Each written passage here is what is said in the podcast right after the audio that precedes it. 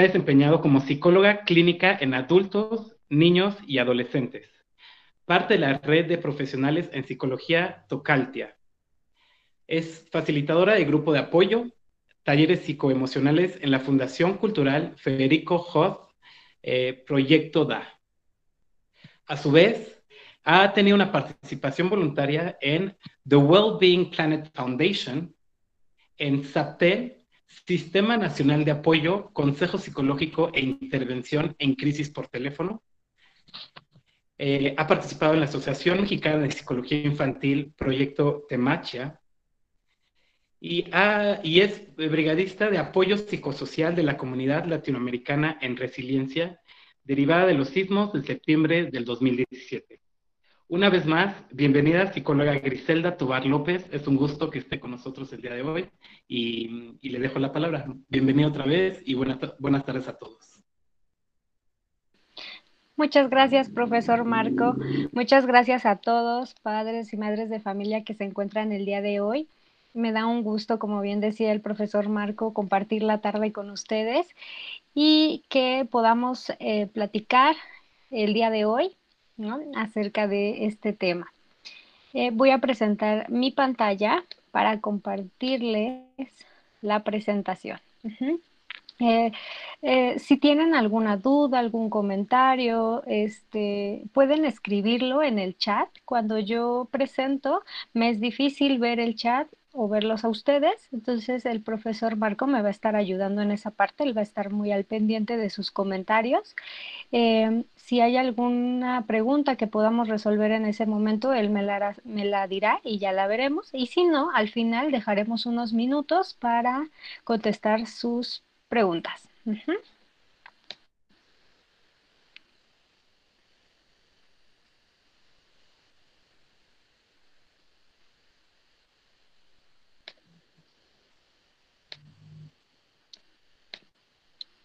Entonces, eh, profesor Marco, ¿se ve mi pantalla ahí? Eh, sí, este, psicóloga, ya se ve. Perfecto. Gracias, muchas gracias. Bueno, pues el día de hoy el tema es calma, respira y avanza, que nada te falte. Ajá, es este un título que me inspira en lo personal, sobre todo en estos momentos, en esta situación de pandemia, en donde hemos visto que, y se ha visto, y seguramente ustedes lo han visto en las noticias, en los artículos, que las emociones que más se presentan son las emociones de malestar. Ajá, llamemos a estas emociones así porque son aquellas que no se sienten bien, que no nos gustan sentir y que nos gustaría que no se presentaran tan seguido. Entre ellas, en estos momentos encontramos las emociones de ansiedad, de miedo, de incertidumbre, de enojo, de frustración, y sobre todo, por supuesto, un sentimiento de estrés. Las dos principales en las que me quiero enfocar el día de hoy son la ansiedad y el estrés. Veamos entonces cuál es la diferencia y cómo podemos ir identificando si estamos presentando un nivel elevado de, estas, eh, de esta emoción y de este sentimiento. Eh, antes que nada, quiero eh, dejar claro que no es que sean eh, malas que nosotros las presentemos.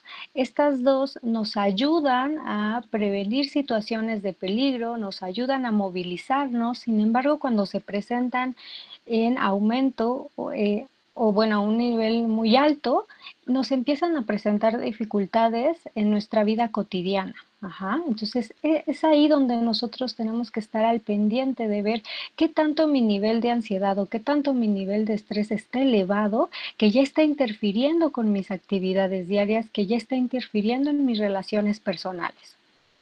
Eh, la ansiedad por su parte, es una respuesta fisiológica de alarma que nos prepara para la lucha o huida. Entonces, es esta alarmita que nos dice, hey, aquí hay algo peligroso. El estrés, entonces, es un sentimiento de tensión derivado de la valoración entre una demanda externa y la percepción de recursos personales para afrontarlos. Es decir, ¿qué tanto yo percibo que ante esta situación que se está presentando, que es difícil, yo puedo salir adelante. Ajá. Entonces, e, esa va a ser la diferencia. En la ansiedad normalmente se asocia a factores internos como pensamientos, emociones u otras, o otras emociones y otras sensaciones. Ajá, entonces va a estar muy presente en este tipo de, de, las cosas que yo me digo a mí misma o a mí mismo, como, híjole, ¿y si pasa? ¿Y si me sale mal? ¿Y si no puedo? Y en el estrés normalmente se asocia a factores externos como el estudio, el trabajo, la familia, situación de pandemia, por ejemplo. La ansiedad puede aparecer y permanecer en diferentes momentos.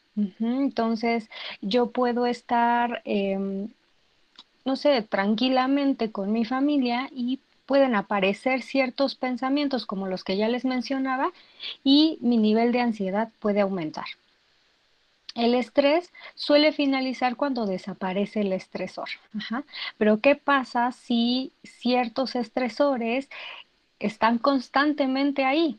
Entonces, y además aumentan, como el que eh, esté en una situación de pandemia y aparte están aumentando ciertos casos y aparte las condiciones en las que yo estaba acostumbrado a llevar a cabo mis actividades diarias han cambiado. Entonces, el estresor pareciera no finalizar o aparecen otros estresores. En la ansiedad el manejo es a través de estrategias por lo regular, que aquí vamos a encontrar una combinación de ambas, ajá, porque a veces puede aparecer la ansiedad y el estrés al mismo tiempo, y entonces las estrategias para enfrentar estas emociones y estos sentimientos van a ir de la mano. Entonces, vamos aquí a dividirlas, pero también a lo largo de la charla vamos a ir conjuntando. Eh, para la ansiedad el manejo va a ser a través de estrategias de efecto inmediato como la respiración profunda, técnicas de respiración diafragmática, em, relajación muscular progresiva, que ya les hablaré un poquito más adelante, o mindfulness, que es atención plena, entre otros. Y en el estrés, además de ellas, podemos también encontrar estrategias como eh, de organización del tiempo, priorizar actividades, ajustar las expectativas, hacer deporte, las redes de apoyo, es decir, aquellas cosas que para mí simbolicen que pueden ser un recurso para enfrentar aquella situación que me estresa. Entonces, para ir eh, poniendo un poco más de perspectiva, les voy a pedir que hagamos el siguiente ejercicio.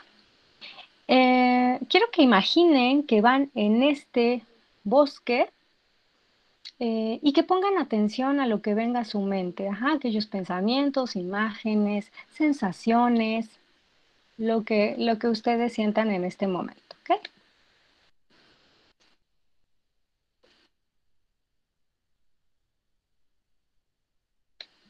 Maestro Marcos, ¿escucha el sonido? Eh, no. No, no alcanzamos a escuchar el sonido.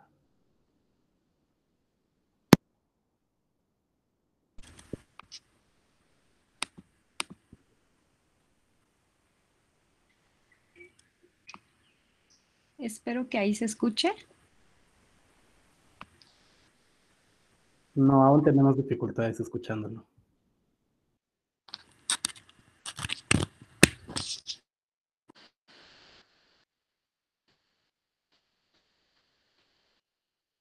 Ok, está bien. Entonces, aún así, hagamos el ejercicio.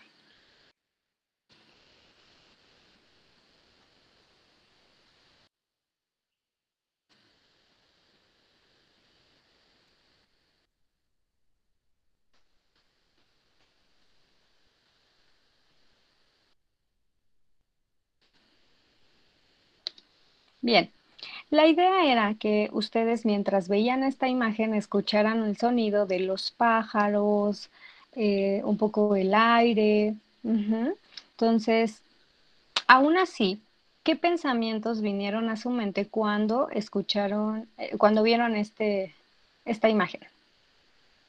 Si pueden comentar ahí en el chat y entonces el, este, el profe Marco me puede ayudar a leerlos.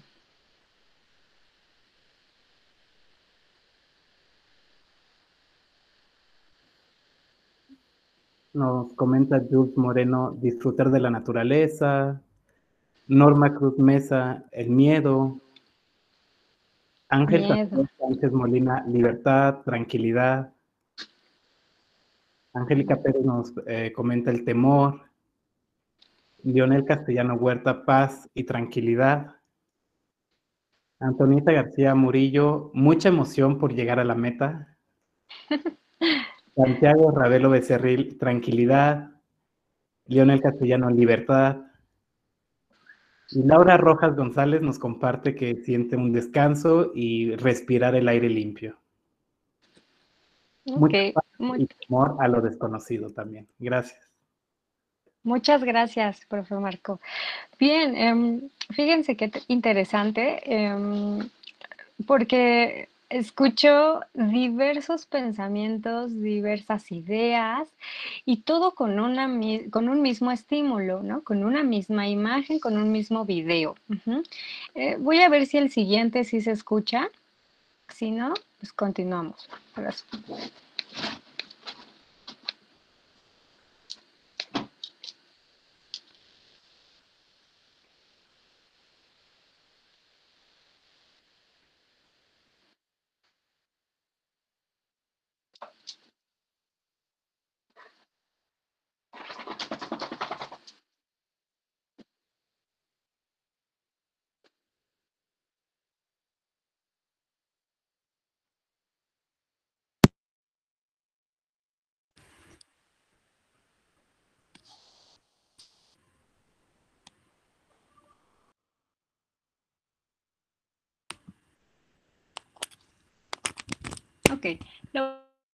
Mm, no sé si se logró escuchar, pero la idea era que escucharan en el, primero el sonido de los pájaros, imagínense, ya me dijeron todos sus pensamientos, y en el siguiente video que escucharan eh, una música más de suspenso.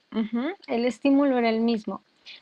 No importa si no se escuchó, lo importante es que me ayudaron con todas esas ideas y pensamientos. Y aquí voy a, la parte que me interesa. Es con el mismo estímulo, con la misma imagen, cada quien formó una idea, cada quien formó un pensamiento. La percepción fue diferente. Entonces, yo quisiera saber, ¿por qué pasa? ¿Por qué creen que pase eso? ¿Por qué creen que aunque estamos viendo lo mismo, cada quien imaginó algo. Por ejemplo, fue muy, muy interesante que algunos dijeron, bueno, este, el aire fresco, caminar, tranquilidad, y otros por ahí dijeron miedo, y uno muy interesante dijo, llegar a la meta. Ajá. Entonces, cada quien se hizo una idea por qué sucederá esto. Si pueden comentar en el, en el chat, por favor.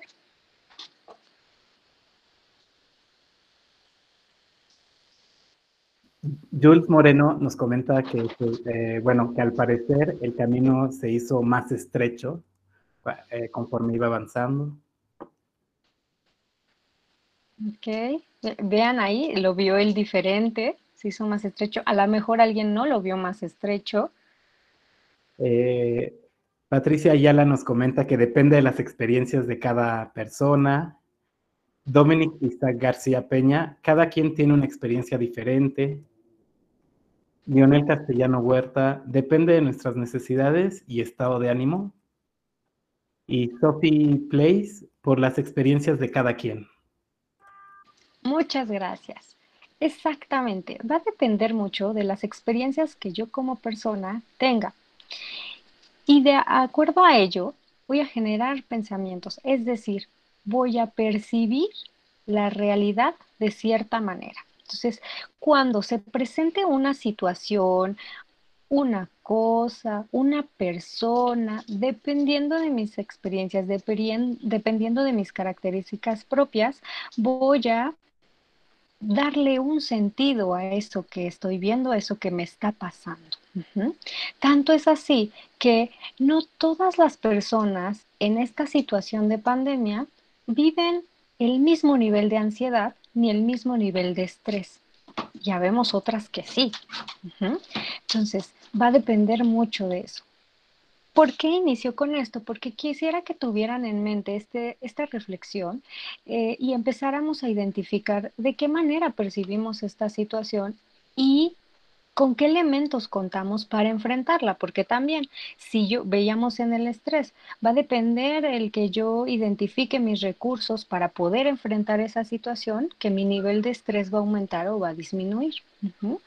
Entonces, con eso, eh, el día de hoy quiero mostrarles siete técnicas para ayudar a que mi cajita de herramientas esté más llena eh, y que seguramente algunas ya las hacen y que nada más es como identificarlas y saber que las tenemos a la mano y a lo mejor algunas otras serán algunas que les puedan ayudar.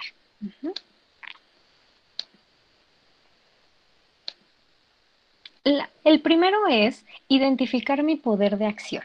Entonces, eh, es importantísimo que yo identifique dónde no tengo poder de acción y dónde sí tengo poder de acción.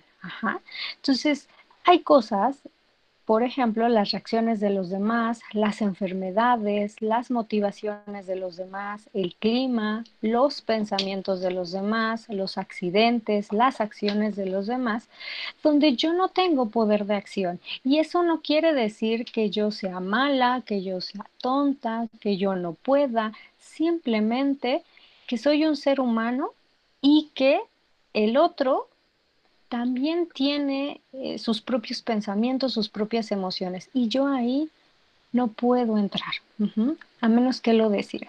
Puedo hacer acciones donde sí tengo poder, como mis palabras, mis pensamientos, mis reacciones, mis decisiones, mis acciones y mi esfuerzo para buscar el cambio, para buscar una negociación.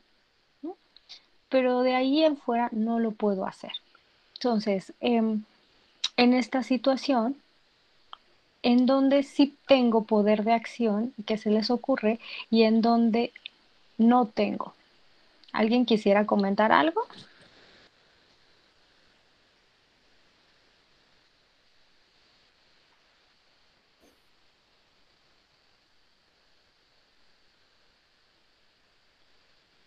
¿No?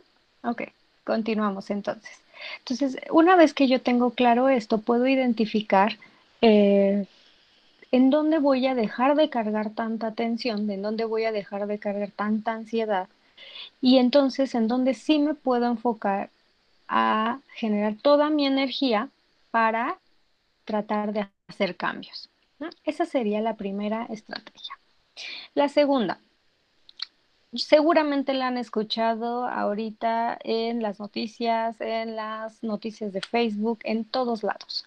Pero es sumamente importante que pongamos atención en nuestro sueño, nuestra alimentación, en hacer ejercicio, en aquellos aspectos muy básicos y que generan cambios enormes, ¿no?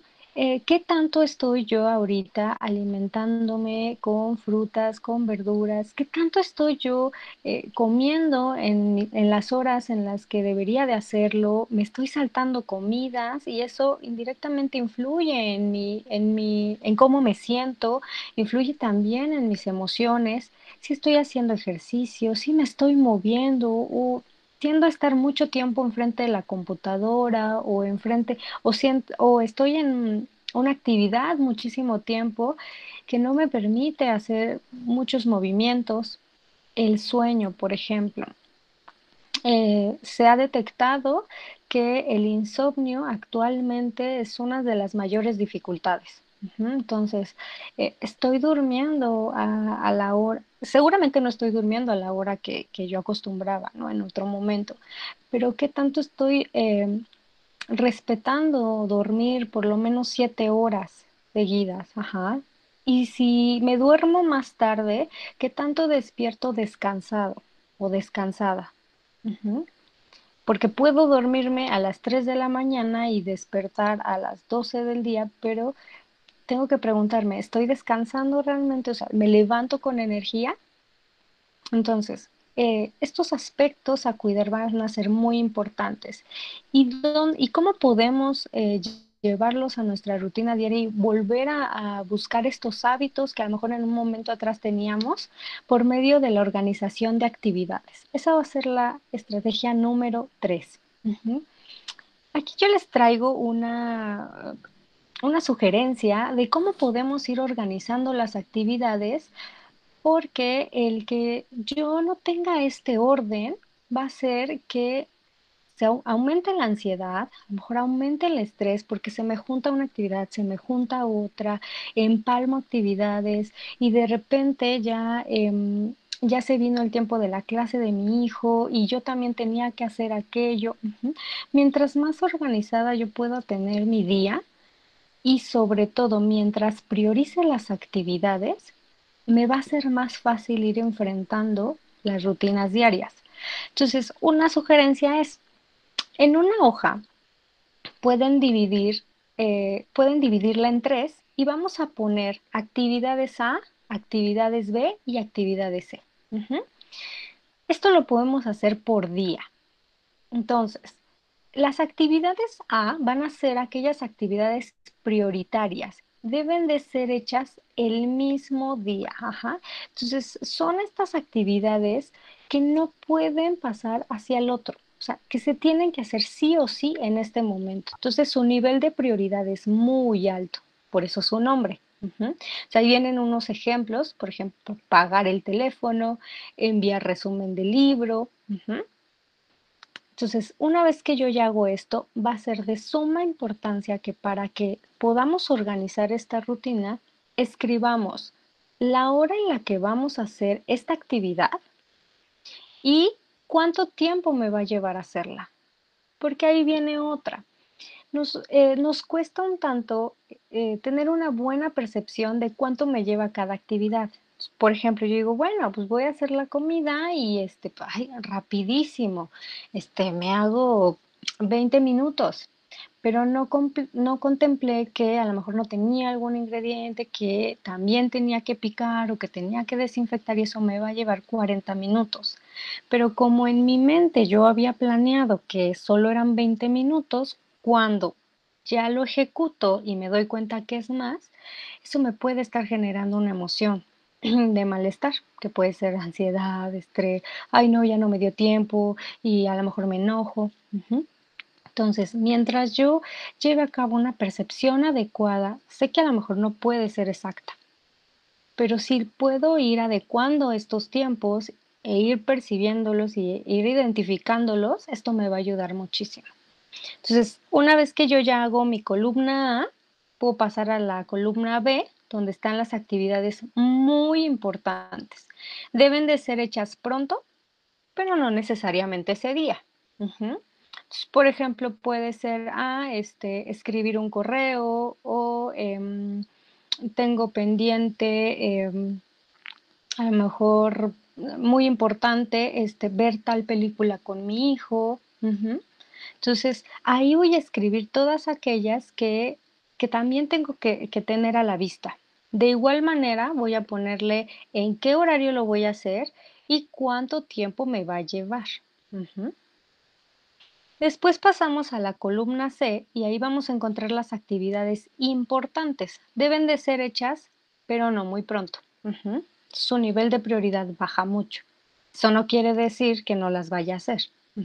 Porque la idea es que las conforme yo vaya haciendo mis actividades A, las actividades B pasan a la columna A y las actividades se pasan a, a la columna B. Y así me voy. Entonces, las actividades C, bueno, ahí está algo adelantado, pero es poner el árbol de Navidad, por ejemplo, eh, preguntar el precio de la lavandería, a lo mejor eh, eh, tengo que hacer una llamada a algún familiar, no lo sé, esto dependerá de ustedes. Entonces, de igual manera, se sugiere que lleve la hora en la que lo voy a hacer y cuánto tiempo me voy a tardar en esa actividad. Esta sería la técnica número 3.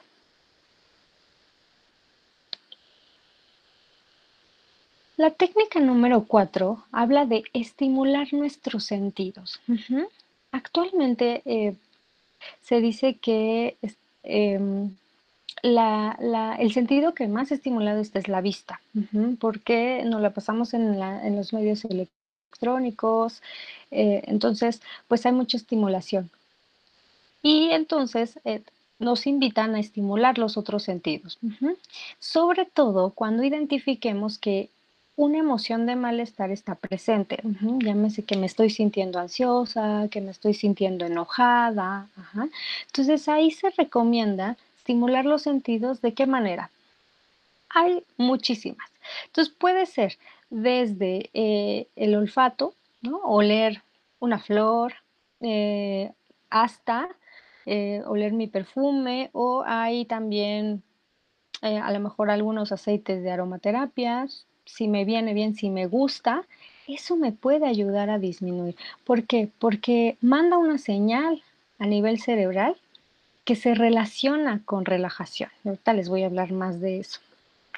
Entonces, eh, estimular los sentidos nos ayuda bastante. Estimula el sentido de eh, la audición, por ejemplo.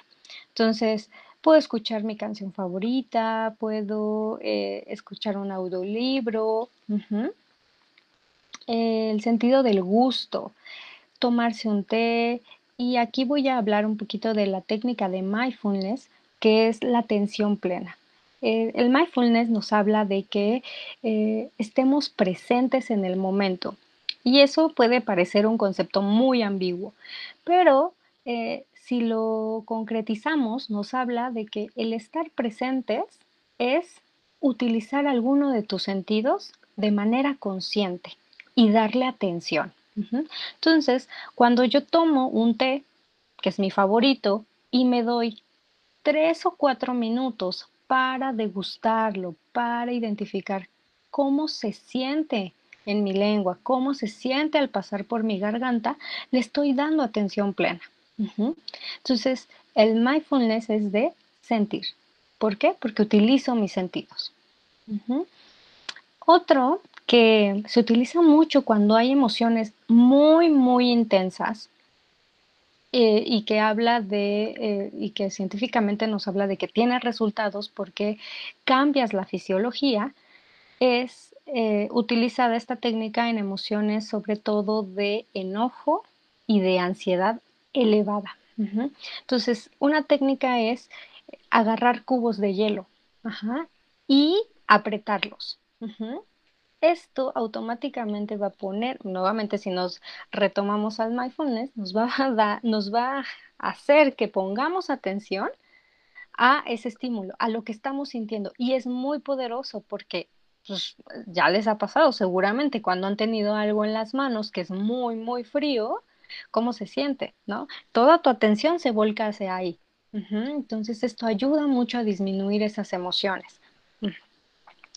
También puede funcionar con una ducha de agua fría, por ejemplo, o una ducha de agua muy caliente. Pero, pues yo les sugeriría que mejor lo intenten con agua fría para evitar quemaduras.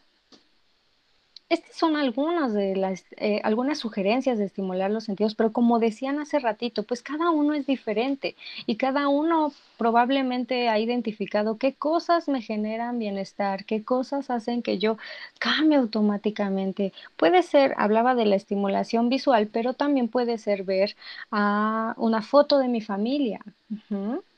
También puede ser eso. En los niños, por ejemplo, el abrazar a su perro, a su mascota, Olerlo cambia completamente la emoción. Vamos con la técnica número 5. Realiza respiraciones conscientes. Todo el tiempo estamos respirando, es un indicador de que estamos vivos. Sin embargo, el, ah, trae, el practicar respiraciones conscientes nos ayuda mucho a eh, parar, y ahorita les voy a hablar más del parar, porque lo menciono así. Pero esto también ayuda a nivel fisiológico. Manda señales al cerebro de relajación, de calma.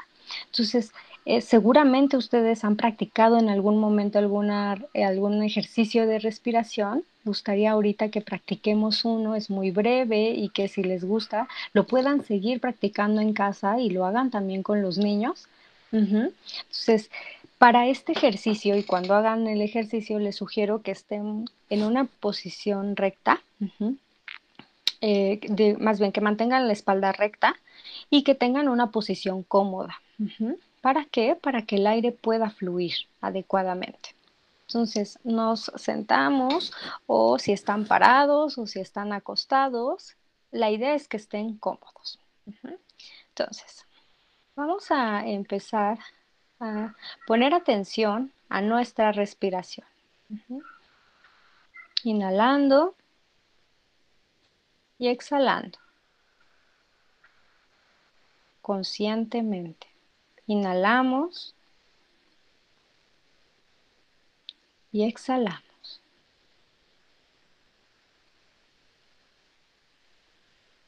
Durante todo el ejercicio, te voy a pedir que pongas atención a la respiración. Inhalamos y exhalamos. Si estás presente, te voy a pedir que levantes tu mano derecha y la coloques cerca de tu corazón, en tu pecho. Si es posible, que tu mano toque tu piel. Inhalamos y exhalamos. Presta atención consciente al latido de tu corazón. ¿Cómo se siente en este momento?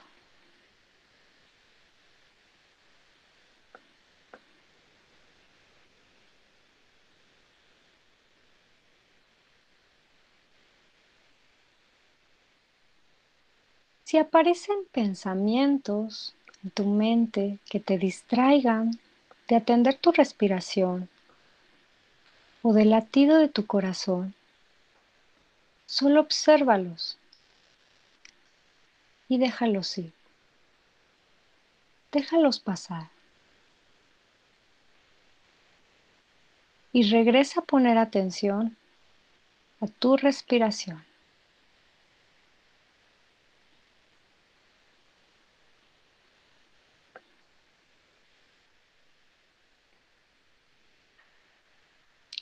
Siente cómo te sientes cuando pones atención a tu respiración.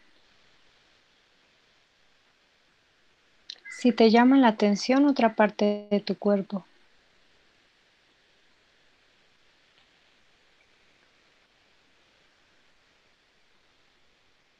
Préstale atención y regresa a la respiración.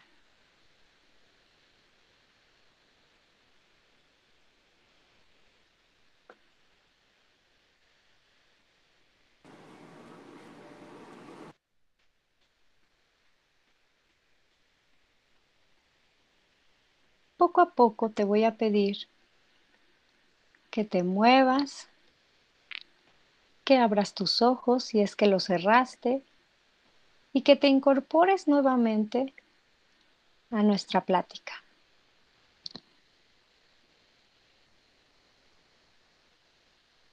¿Alguien quiere comentar cómo le fue con esta respiración consciente? Bueno, nos comentan a Dolly Muñoz que se siente mucho más eh, relajada, este, le costó trabajo escuchar sus latidos. Jules Moreno, que bajaron las pulsaciones de su corazón. Eh, Rocío García eh, comenta, me relajó. Angélica Pérez, me sentí mucho latir mi corazón, o sea, sintió mucho el latido de su corazón. Dominic García Peña, el cuerpo se relaja, yo concuerdo totalmente eh, con ello. Leonel Castellano Huerta eh, se siente muy relajada. Ita Mendoza, muy relajada y tranquila también. me, relajé, me relajé muy rico, perdón. Qué rico. Muchas gracias. Yo también. Si vieron, también lo estaba haciendo con ustedes. Es maravilloso, comenta Candy Grillo, perdón. Gracias, gracias, Candy. Exactamente, ¿no? Entonces, es, si se dieron cuenta, no nos tardamos mucho tiempo. O sea, fueron unos minutos, unos minutos que nos dimos, que nos permitimos prestar atención a nosotros mismos a nuestra respiración y a los latidos de nuestro corazón. Mm, agradezco mucho que hagan sus comentarios y que me digan, noté que los latidos de mi corazón estaban muy rápidos. Noté que mi corazón a lo mejor palpitaba lento. Noté que me distraía. Noté que a lo mejor había más ruido. Y a lo mejor por ahí alguien notó que, que sentía malestar en una parte del cuerpo. Es prestar atención a uno mismo. Entonces, el hacer este tipo de ejercicios dos o tres veces al día van a ayudar a que todas estas ideas, todos estos pensamientos, toda, toda esta rapidez con la que nos llevamos, pare. Y después continuamos. Y esto ayuda a relajar nuestro cuerpo, como bien lo dice la palabra. Junto a esto viene la siguiente técnica que se llama parar. Esta técnica nos ayuda a entrenar nuestra mente y esto es bien interesante porque se ha encontrado que, y no sé si varios han escuchado, de la neuroplasticidad.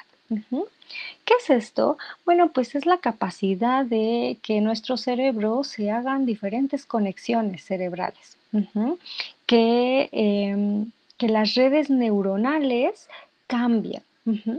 ¿Cómo es esto? Bueno, cuando nosotros estamos frente a ciertos estímulos, llevamos a cabo un aprendizaje y en nuestro cerebro se hacen ciertas redes, ¿no? Entonces, eh, que se activan ante eso mismo que se aprendió. Entonces, hace ratito yo les decía, a lo mejor acá en, en la imagen que los presentaba eh, del bosque, se activaron eh, ciertas redes que estaban relacionadas con algunas ideas o experiencias que ustedes tenían acerca de un bosque o acerca de una imagen similar. Bueno, pues entonces cuando nos pasan ciertos estresores, nuestras, más bien cuando se ponen enfrente de nosotros ciertos estresores, se activan esas redes ¿Y qué pasa? Cuando hacemos ejercicios de, como el que acabamos de hacer hace ratito de respiración consciente o hacemos ejercicios donde estimulamos nuestros sentidos, esas redes pueden modificarse. Pueden modificarse enviando mensajes de relajación. Ya no se activa eh, la red del miedo, por ejemplo, de la ansiedad, se va activando la red de la tranquilidad o la calma. Yo lo pongo en palabras muy sencillas, sé que no es así, sé que el estudio del cerebro tiene conceptos este, diferentes, pero bueno, es, parte de, cómo quiero explicar esto. Entonces, una técnica para entrenar nuestra mente y estas redes, para que estas redes cambien, pues se llama parar. Así de sencillo. Esta técnica es de, eh, del autor Atentamente. Atentamente es una asociación civil que trabaja mucho con eh, la respiración, con estudios de la mente, de la meditación. Entonces ellos eh, pues nos enseñan esta técnica y les voy a hablar de ella. Parar, como su nombre lo dice, es el acróstico y entonces eh, lo primero es para, ¿no? Esto se trata de que eh, a lo largo de nuestro día hagamos esta técnica y entonces paremos. O sea, estamos, por ejemplo, eh, terminamos de desayunar y ya nos ponemos a trabajar o ya estamos eh, eh, ayudando a nuestro hijo con sus clases y entonces lo dejamos. Y entonces podemos hacer esta técnica. Es decir, no hay un momento específico, es en el momento que ustedes quieran hacerlo, pero esto ayuda a entrenar a su mente porque la mente es una mente solucionadora de problemas. Eso quiere decir que constantemente va a estar trabajando con pensamientos, con imágenes, con ideas, ajá. Y eso pues gasta energía. Entonces lo que, lo que trata, el objetivo de esta técnica es que podamos parar para que nuestra mente esté en calma y, poder continuar. Y no todo el tiempo eh, trabajando, trabajando, trabajando, trabajando. Entonces, el primero es para paramos físicamente. No es parar y, ay, bueno, me siento, pero por aquí estoy viendo el celular y, ay, ya me llegó un mensaje. No, es para. Después lo siguiente es atiende. así como lo hicieron ahorita, que prestaron atención a su cuerpo, a sus respiraciones, me observo, siento algún malestar físico, siento alguna emoción presente, no para juzgar, sino para identificar. Después, recuerda. Aquí es importante que reflexionemos sobre nuestras motivaciones. ¿Por qué es importante para nosotros disminuir la ansiedad, disminuir el estrés? ¿Por qué yo pondría en práctica esta técnica o estas técnicas o las que ustedes conozcan? Recuerda por qué es importante. Aplica. Si es necesario, e, es, importante que yo aplique algo más, que yo haga un ejercicio de respiración, que yo huela algo, que yo este, me dé un masaje, que yo escriba, aplicar lo que yo necesite en ese momento. Y después regresa, regresa a la situación que tú, en la que tú estabas. Les decía hace ratito, a lo mejor ya dejé a mi hijo en sus clases, entonces ahora me toca hacer aquello y voy y regreso. Y esto lo puedo hacer dos o tres veces al día. Yo les sugeriría empezar con dos. Ahora, las técnicas de respiración y esta técnica para entrenar tu mente y las de meditación y todas las demás requieren práctica. Yo siempre les digo a los niños, eh, esto es como prepararte para ir a un partido de básquetbol o de fútbol. Tú no puedes pensar que eh, el día del partido te vas a parar ahí y vas a meter 10 goles si tú no fuiste al entrenamiento. Es lo mismo con estas técnicas. Yo necesito practicar, practicar y practicar para que en el momento en el que se presente una situación eh, difícil o una situación adversa, yo tenga estas herramientas y diga, ah, esto puedo hacer y ¡fum! las ponga en práctica. Porque si en otro caso, si yo digo, bueno, es que yo una vez en la plática del colegio del Pilar, yo vi que alguien decía de, respirar, pero yo no lo tengo, no lo tengo en mi mente este, trabajado, pues no me va a funcionar. Ajá, decir como, ah, ¿cómo era? Así, ah, bueno, ya no me acuerdo. Es más fácil si yo ya lo practiqué, si yo ya entrené a mi mente para que esas conexiones se prendan cuando lo necesite. Y esto se sugiere hacerlo dos o tres veces al día. Técnica número siete. Conecta con las personas. Y eh, yo sugiero, conecta con las emociones de tu hijo o hija. Primero, inténtalo. ¿Cómo le puedo hacer? A saber a tus hijos e hijas que comprendes lo que sienten y que es normal sentirlo para saber qué se puede hacer. Validemos las emociones. Está bien sentir en estos momentos miedo, está bien sentir en estos momentos ansiedad. Yo lo siento también. Validemos las emociones. Evitemos el no pasa nada, este, ay, eh, creo que estás exagerando, yo sé que no lo hacen, eh, a propósito, sino porque no les gusta ver a sus hijos con malestar. ¿no? ¿A quién le va a gustar ver a su hijo llorando o sufriendo porque su mejor amigo no, no le quiere hablar? No, claro, y por eso probablemente mi primera reacción es, ay, ya, está, y luego te habla, ya no te preocupes.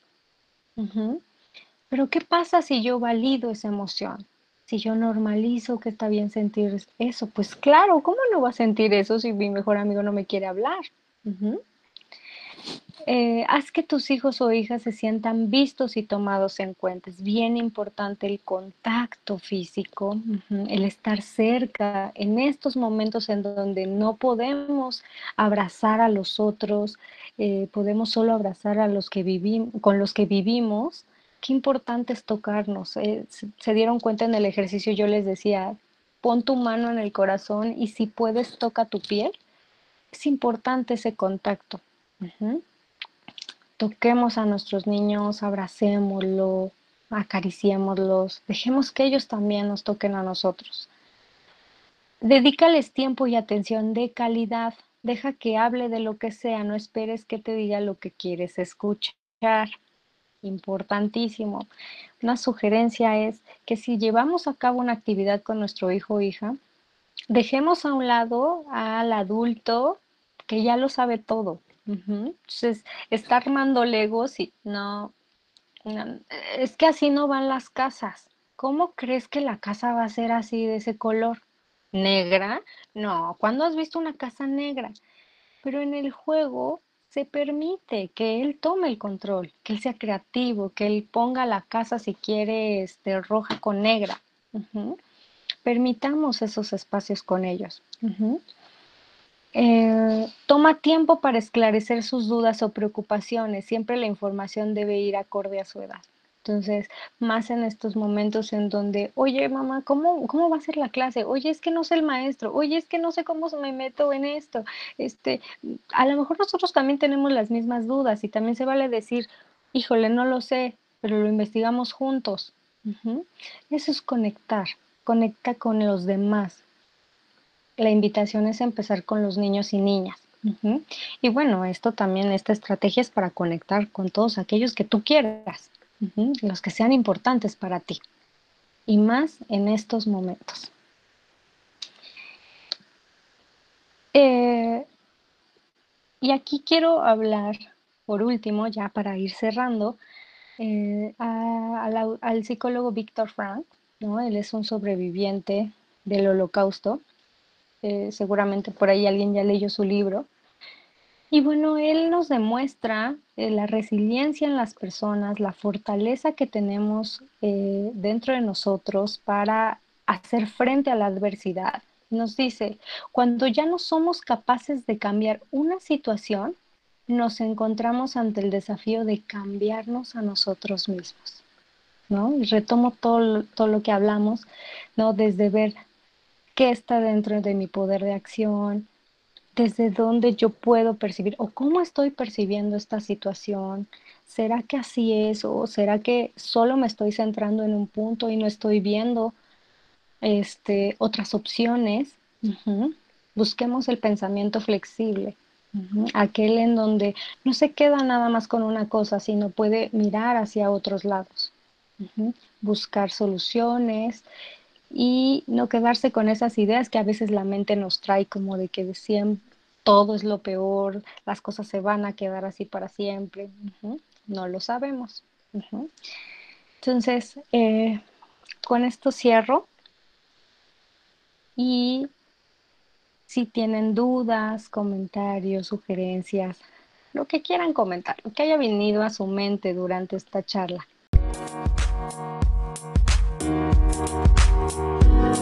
Música